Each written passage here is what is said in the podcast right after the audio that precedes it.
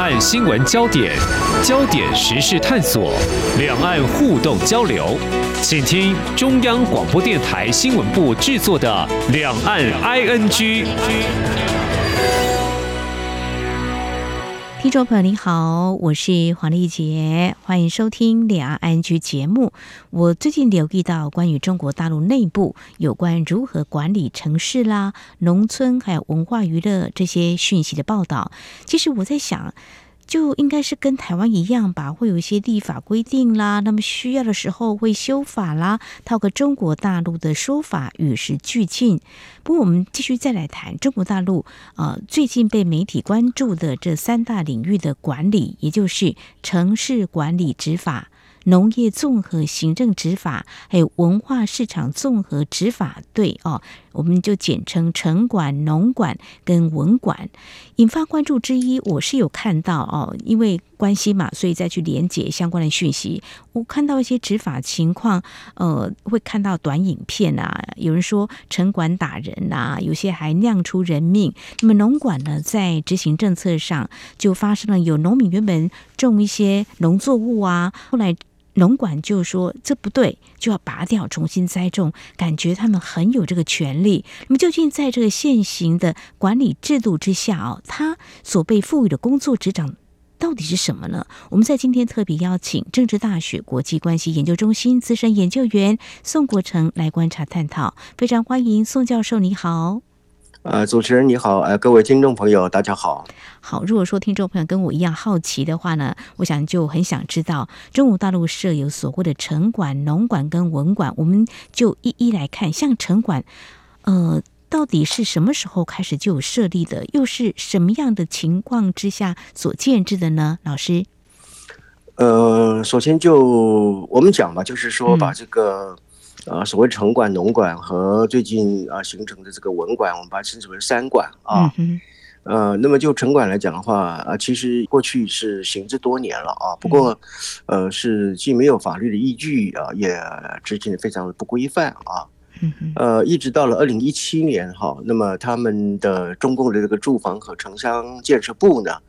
呃，才公布了一个就是可以被依据的一个呃法律啊，嗯嗯，呃，其实是一种行政法了哈，就是叫做《城市管理执行办法》啊，嗯呃，那么现在这个城管人员基本上就是属于具有公务员身份的这个行政执法人员，嗯。啊，那么配备在各个地方政府，嗯啊，从事一个就是城市管理这样的一种工作啊。嗯哼，呃，那么所谓城市管理，当然就是呃非常的繁杂了啊，但是主要就是啊处理这个市容的整洁啊啊，或者是说有一些违章建筑啦，呃，乃至于这个非法摆摊呐啊等等那些，呃，反正就是说会去违反城市的一种叫做有秩序啊，然后这个呃违反观瞻呐、违反秩序的这些事物了啊，所以这个都是。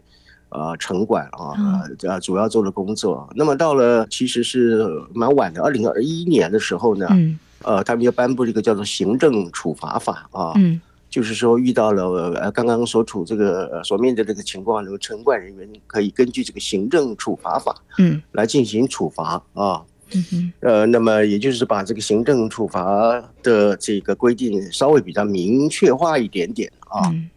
呃，但是我们知道，就是说，无论是从过去比较没有法律依据和执法规范的这种城管，到现在相对比较有，呃，这个管理的部门啊，或者是法律的依据啊。不过因为呃，长期以来这个在实际的这个执法过程当中啊，嗯，因为面对的往往都是一些下岗的工人啊，或者是无业游民啊，或者是打工仔啊，或者是一些更为贫穷的弱势团体嘛，啊。嗯，呃，法律意识啦，或者教育水平，呃，我想也是相对的比较低落的啊。嗯嗯。但是相对的，就是一些城管的一些执法人员，经常就是用一种，呃，我觉得是用一种虐待性或者是骚扰性。你比如说，就把那些违法摆摊的那个、嗯、他那个摊子，他就直接用脚把你给踹掉啊、哦。这样啊？没有先警告一下，呃、然后再要开罚单之类的。当然是有一阵非常没有礼貌的吆喝式的警告了啊。哦、是。呃，那么还甚至有时候把这个有些农民啊，从农村推到城市里面去卖的那个推车啊，嗯、他就直接把你给扳倒，或者是把你给呃破坏等等的啊。哦，所以就说这个执法人员一方面本身的这个素质呃参差不齐了啊，嗯，一方面就是说也缺乏一种比较呃人道的人性化的这种嗯。呃执法的方式啊。呃，往往就是在执法当中的时候，就直接就罚款啊，也没有任何申诉的这种办法啊，或者是直接没收啊，到底要不要归还，他也不讲清楚啊。嗯。呃，乃至于干脆就把你带到派出所去啊，然后把你做所谓的行政拘留啊，等等。是这样听来，我觉得就是有点就地立法，原本没有法嘛，之后慢慢的呃有一些相关的立法，而且呢，嗯，他们所。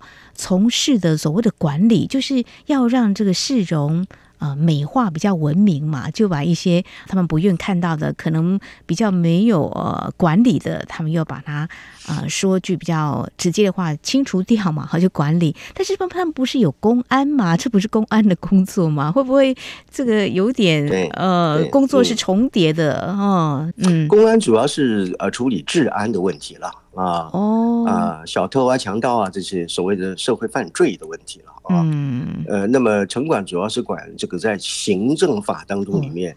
啊，行政层面当中里面的一些事务啊，嗯、呃，但是就是正如我刚刚所讲的，就是说他这个执法通常都非常的粗暴啊，嗯，呃，很蛮横啊，往往就是暴力相向啊，嗯哼，呃，一方面他们也很看不起这些在城市里面的一些所谓的低端人口嘛，啊，哦、本身就抱有一种歧视的态度啊，嗯哼，呃，那你也知道中共的官员本身他是呃那种官威是很大的啊，嗯。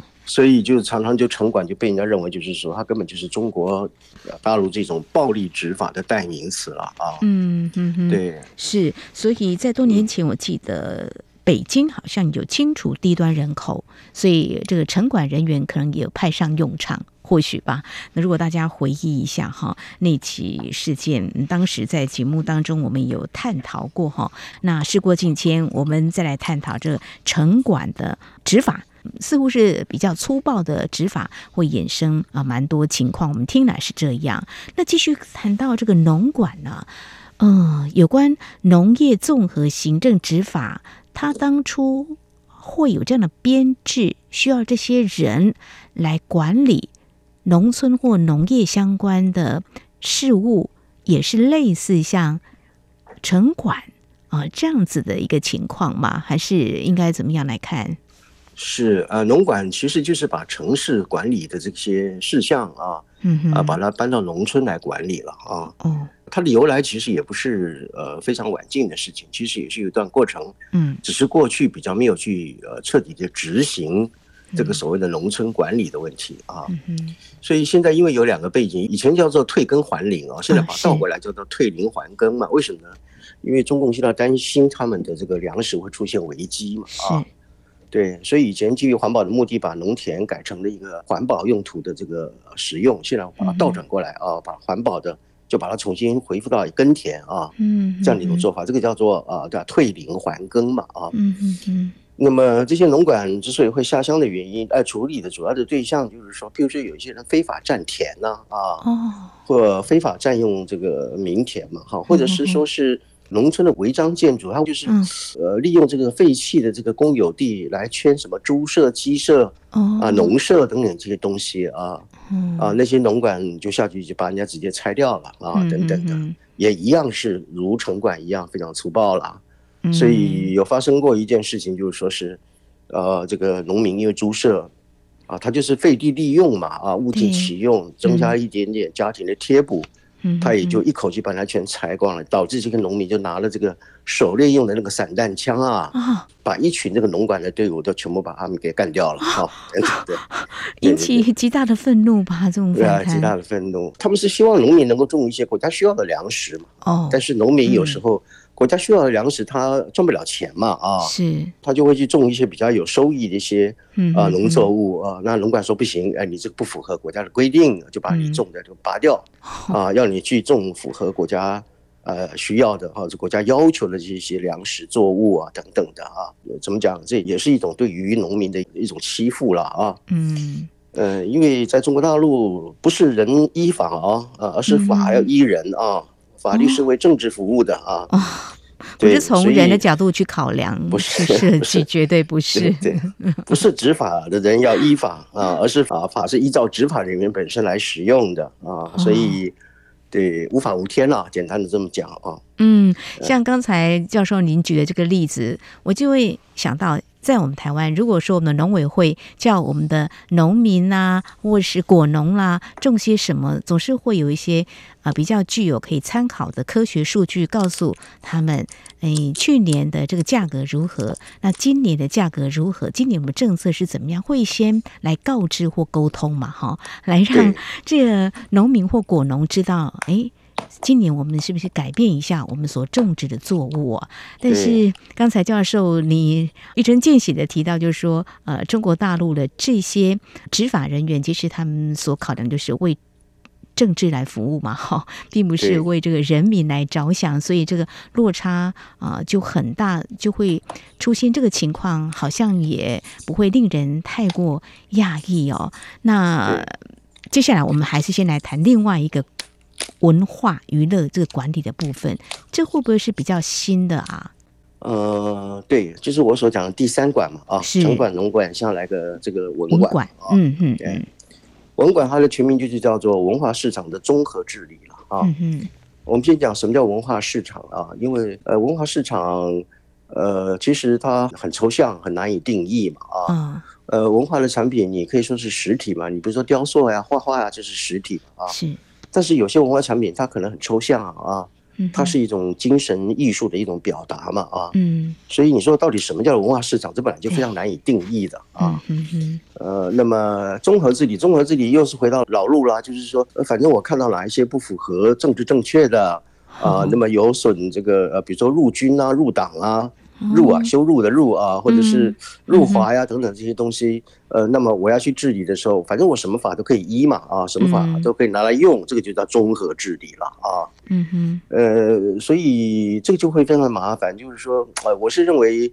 这个等于就是说，在中国大陆要搞一个第二次的文革嘛？啊，对，因为以前在延安时期的时候，中共就搞过一种叫做什么文艺整风嘛？啊，嗯，整肃风气嘛？啊，整风，这个是中国共产党的一种基本的传统啊。嗯哼。那么这个整肃这些艺术界，比如说整肃这个导演啊、呃，编剧啊、演员啊，啊，或者是呃这些表演事业的或者艺术家、音乐家等等的，这其实在文革时期的时候。啊、呃，也发生过嘛，所以这个其实就是习近平又再度沿用了文革时期的那种管制人民或者是思想控制，呃的这样一种做法嘛。所以我就说，我们古有文字狱嘛，那么现在中共里面有文化狱嘛，哈，文化监狱嘛，啊，嗯，所以这个会引起很大的一个问题，因为有很多的艺术产品、文化的产品。它是非常抽象的啊，嗯，除非你有很高素质的执法人员才能去做这个判断啊。对，但是他不需要，他不需要判断啊，他也不需要太高素质。政治不正确的话，呃，对，你只要有入军入华啊，入党啊，然后你有这个没有去弘扬社会主义核心价值啊，嗯，呃，你没有表现这个爱国主义啊，这个这样的一种思想啊，嗯，所有这一些这个。啊，叫做不正确的政治方向的这些作品，嗯，那么执法人员本身他就可以根据他的主观的认定，然后来进行啊清除、啊没收，甚至是处罚。啊，最后最严重甚至是判刑监禁嘛？啊，你比如说，前阵子不是有个效果文化工作室吗？是，有个脱口秀有没有啊？嗯，他说他养了两只流浪狗在追松鼠嘛，非常的勇敢，所以他就套用那个习近平讲的说这个叫作风优良，能打胜仗嘛？啊，是，所以就被网友挖出来说你这个入军嘛？啊，侮辱人民解放军，所以就。被罚了一千三百三十三万人民币的罚款嘛啊，嗯，所以这个所谓的文管其实就是延续对于这个脱口秀的这个处置而来的。那么他绝对是受到中宣布的一个指示，在各省市开始现在如火如荼的展开嘛，其实就是一种思想清洗啊，意识形态的清洗，然后前置言论自由这个扼杀这种啊民间的这种文化的创意，甚至是呃杜绝一些不听话的一些艺术工作者的生路等等等等，实在是罄竹难书，讲不完了啊！这个很令人遗憾，因为文化本身就是要有一些创意，要相互激荡嘛。但是一再的限缩，只能够有单一的这个核心思想，却不容有其他的更有创意的。他们认为可能是一个挑战，或是有辱执政者，或是政治人物。我觉得。我们在台湾没有办法去理解，呃，不是要更奔放是更好的吗？但是这不是也是一个维稳的一种？呃，太有想法的话，他们也会不容许有这样子的一个发展空间。好，这里是中央广播电台听众朋友所收听的节目是两岸 ING。我们在今天节目当中是邀请到政治大学国际关系研究中心资深研究员宋国成教授来，我们特别来解析最近我所留意到的中国大陆，他们有所谓的城管、农管跟文管哦，嗯，或许这三大管理面向其实都有不同的一个时间点啊，他们就开始有一些相关人员来执法，但是最近呢又被。高度关注，当然以台湾我们来看的话，会想说是不是嗯有哪些必要性呢？当然，我们看起来就是不管他们的执法可能是一个粗暴的，那在这个成效上呢，当然民众可能会有一些不服，或是会引起这些纷争，这是一块。那另外一块就是我们来看。中国大陆很多政策当然就是啊由上而下，跟台湾是不太一样。台湾大部分都是会反映一些民意嘛，哈，是不太相同的。那如果以这个角度来看的话，在这个时候，也许啦，刚好媒体都有报道，但是不尽是相同。就是说，呃，这些管理在最近又被看到有比较多的一些报道，那显示的是什么样的讯息呢？嗯，教授。基本上是反映出中共现在内部比较出现一些呃危机，跟这个共产党本身的一种不安全感了啊。嗯，对，我们从学理上来说，呃，一种极权主义体制啊，它通常一定要具备三个要素啊。第一个就是它一定要受在一个国外的敌人嘛啊，所以国内才需要政治强人来进行一种专制性的统治啊，这是第一个要素。第二个要素的话。就是要给人民一个对于未来一个伟大的幻想啊！你比如说像什么中华民族的伟大复兴啊、中国梦啊这种东西啊，好让人民本身有一种爱国主义啊，即便是虚伪的啊，但是也必须是听话的嘛啊。嗯。那么第三个就是对人民的内部的控制嘛啊。嗯。所以呃，这个三个要素基本上就是中共的政治体制的一个基本的特征了啊。嗯哼。但是从现在比较具体的情况来看，因为中共现在面临到就是。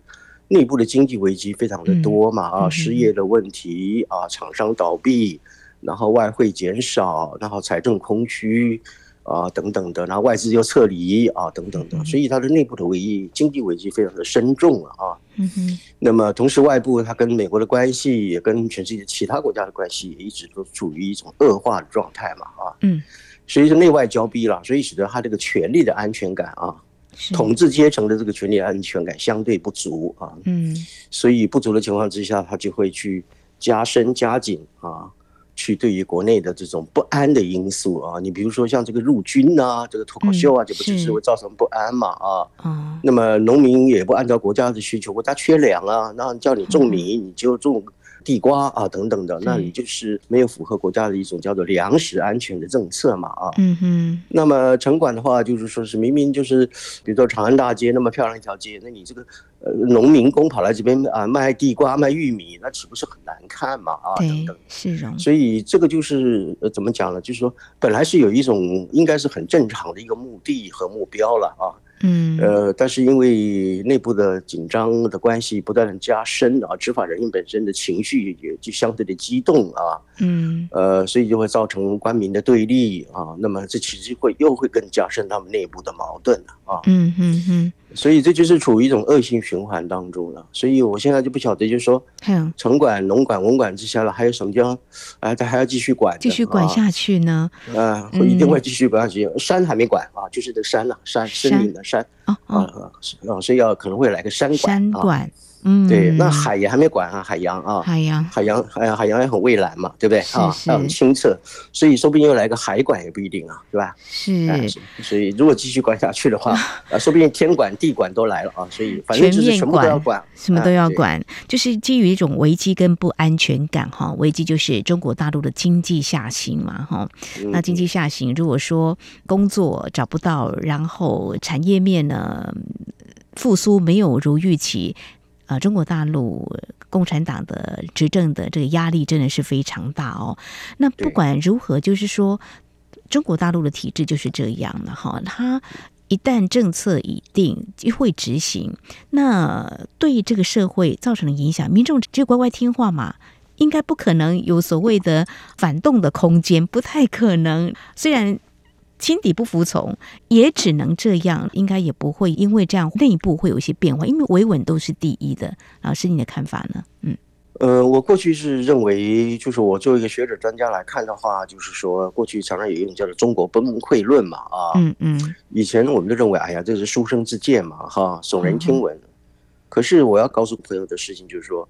这个中国崩溃啊，已经可能不是一种书生之见了啊，很可能随时会呃变成一个现实或者是一个真实的情况啊。嗯，呃，因为我从一个专家角度来看，中国大陆目前的情况，除了这个内外交迫之外啊，呃，我觉得已经到了一个政权很难维系的地步。你从他最近寄出的各种政策，你就可以看得出来，已经到了一种绝处想要逢生的一个味道了啊。文管本身就代表着说，连人的。思想、言论、表演、艺术等等都要去管嘛啊，等等的。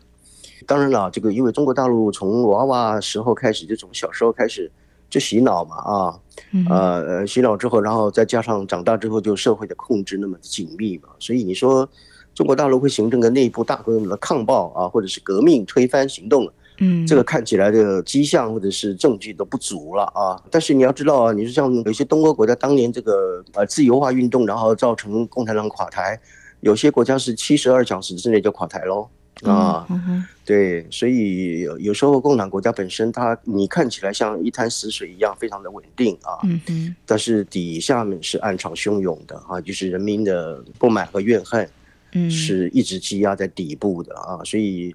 可能在某一种内外因素的一种触动或者是一种刺激之下，呃，造成一种所谓的整体性或全面性的爆发，也并不是没有可能啊。嗯，呃，那当然就是说是我们基本上当然不希望如此了啊，就是我们是希望中国能够改善，因为这是涉及到中国人的问题。我们对于共产党很多的做法，我们虽然有所批评啊，但是我们不希望中国人民受到灾难嘛，是吧？嗯嗯，所以我们把中共的这样统治集团和即便他是叫做韭菜百姓啊，我们也 称他是人矿，但是他还是中国人嘛，所以我们从人本人道的角度来看，我们当然不希望中国人民去受到因为政治上的错误而导致的一些灾难嘛，哈？嗯嗯，无论是战争也好，政变也好，革命也好，其实最终受苦的还是平民老百姓，没错。嗯，对，所以我们当然作为一个学者，我们也是期望就是说说中共他自己能够知错、自我纠错嘛，啊，不要蛮牛撞墙。啊，也不要就是说已经到了这个末路了，还要继续狂奔啊。嗯，呃，应该要有一种折冲啊，要有一种转换，呃，为只要能够多为人民着想的话，我想政策应该就会获得。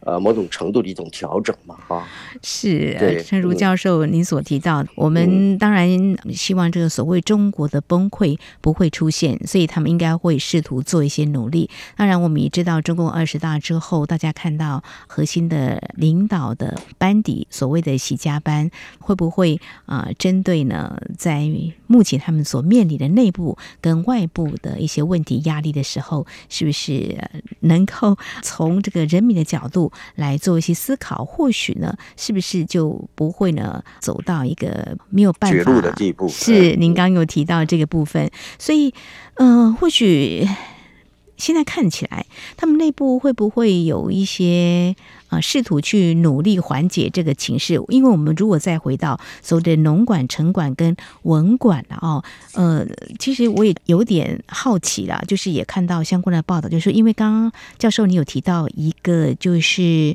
中国大陆的经济，比如失业率啦，现在城镇的失业率高达百分之二十，就是两成，特别是青年失业率也蛮高的哈。那这个部分的话，我们都想说，这些管理人员啊，不管是当初编制外，或是现在他们比较有法规可管，这个也会不会受到一些波及或相关的一些管理？您呃有没有留意到中国大陆是不是有可能会在这个部分做一些政策的调整？呃，当然就是说，中共呃共产党内部，特别是高层，也并不是说完全没有头脑清醒的人嘛，哈。嗯呃，对于就是说已经明显发生错误的一个政策，也并不是说完全没有人提出一种逆耳忠言嘛啊。嗯。你比如说，就我们刚刚所讲的那个关于这个农管这个问题啊，当然各省的态度不一致了，不一样了。你比如说，因为农管造成人民的这个反弹太大了，啊，湖南省就把他们一大部分的这个农管就把它清退了嘛啊。呃，清退的意思当然有两个原因啊，第一个就是说这个地方政府的财政也比较。啊，匮乏嘛，啊，嗯，呃，基本上也没有这个财力来去支付这么庞大的农管队伍嘛，啊，是。另外一方面也考虑到说对人民的反反弹太大，都发生命案了，对不对啊？嗯，呃，所以也有一些比较呃清醒或理智的一个地方政府，他懂得去做一些转换，做一些调整啊，来降低民怨嘛，啊，嗯。那么我们当然也是说，我们希望呃见微知著了啊，就是说从小处能够往大处去扩展。希望就是说，是整个中国，特别是我讲的中国人民，呃，所面对的这个问题，也能够得到政府本身一种更为人本主义的，呃，更基于这个人道考量的这样的一种调整啊。嗯哼，这个当然就对人民是比较有利的啊。那么现在我们是不是可以看出这些迹象呢？嗯，呃，基本上这个迹象还是很微弱了，因为在习家班这种一人统治之下，坦白讲，谁敢去违抗我们习大大的命令啊？是吧？嗯，对，所以大家都是基本上还是有一种啊，怎么讲呢，逆来顺受的一个味道啊。嗯，呃，躺平嘛，而且不只是人民躺平啊，现在连个党官都在躺平了啊。啊，对，呃，但是我想习近平，呃，我想再怎么糊涂啊，他也应该知道，就是说怎么样的去设法去挽救嘛啊。嗯嗯。呃，所以他现在也就是积极的，比如说招商引资啦啊，是，呃，或者是说是去开拓一些国外的投资啊等等的。嗯，但是有时候他底下的官员本身就是我们所谓的是个上有所好，下有附焉嘛啊，就是，呃，往往他的执行就会有偏差的这样的一个意思，然后他就会怎么样加码呀，往左倾的路线去加码，就会造成一种政治上的反效果啊。嗯嗯，呃，所以当然我们主观上期望了啊，期望就是能够以中国人民本身的利益为本了啊，是政策上能够有所调整。这个不仅对人民有利，嗯、对于中国共产党自己的统治也是有利的嘛，是吧？嗯，是非常谢谢教授提出您的中肯的这个建议了哈。嗯、呃，其实网友啊、呃、也有一些反应了哈，有人就说什么都管哈，就是饿了没人管，病了没人管，老了没人管。之前我们在讲这个医保的问题哈，这个白发运动其实也是其中一个问题哈。看来十四亿人口的一个统治真的不太容易哈。那中国大陆呃怎么样来面对当前所面临的经济的下行的问题？那么对于这些管理呃要基于社会的稳定，但是怎么样能够有这个人本主义、人道的考量？这是教授您所提到的。如果能够这样子的话，多。这样子的一个角度去思考，或许政策下达会不太一样。因为网友也说了，其实很简单的，就是要有工作，不能够饿肚皮。好，是今天非常谢谢。政治大学国际关系研究中心资深研究员宋国成教授，那么针对中国大陆近年来媒体关注有关推动城管、农管跟文管，到底目前积极推动有哪些考量、目的，又可能会造成哪些影响？非常谢谢您的观察解析，谢谢您，谢谢，谢谢，谢谢大家，谢谢。好，以上就是今天两岸局节目，非常感谢听众朋友您的收听，黄丽姐祝福您，我们下次同一时间空中再会。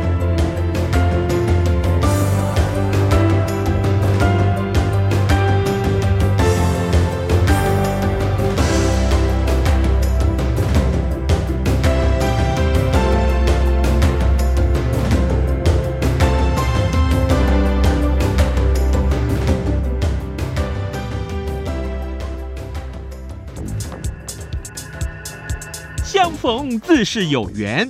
自二零一三年开播至今的央广两岸 ING 节目，为了感谢听众朋友长期的收听与支持，现正举办相逢满十年两岸 ING 抽好礼活动。只要用一句话写出收听两岸 ING 节目的感想，并从活动的两个新闻时事选择题中任选一题作答且答对，就有机会抽到背包或机能一等好礼。详细参加办法，请上活动官网二零二三 ing dot rti dot org dot tw 二零二三 ing dot rti dot org dot tw，欢迎踊跃参加，好礼等着你。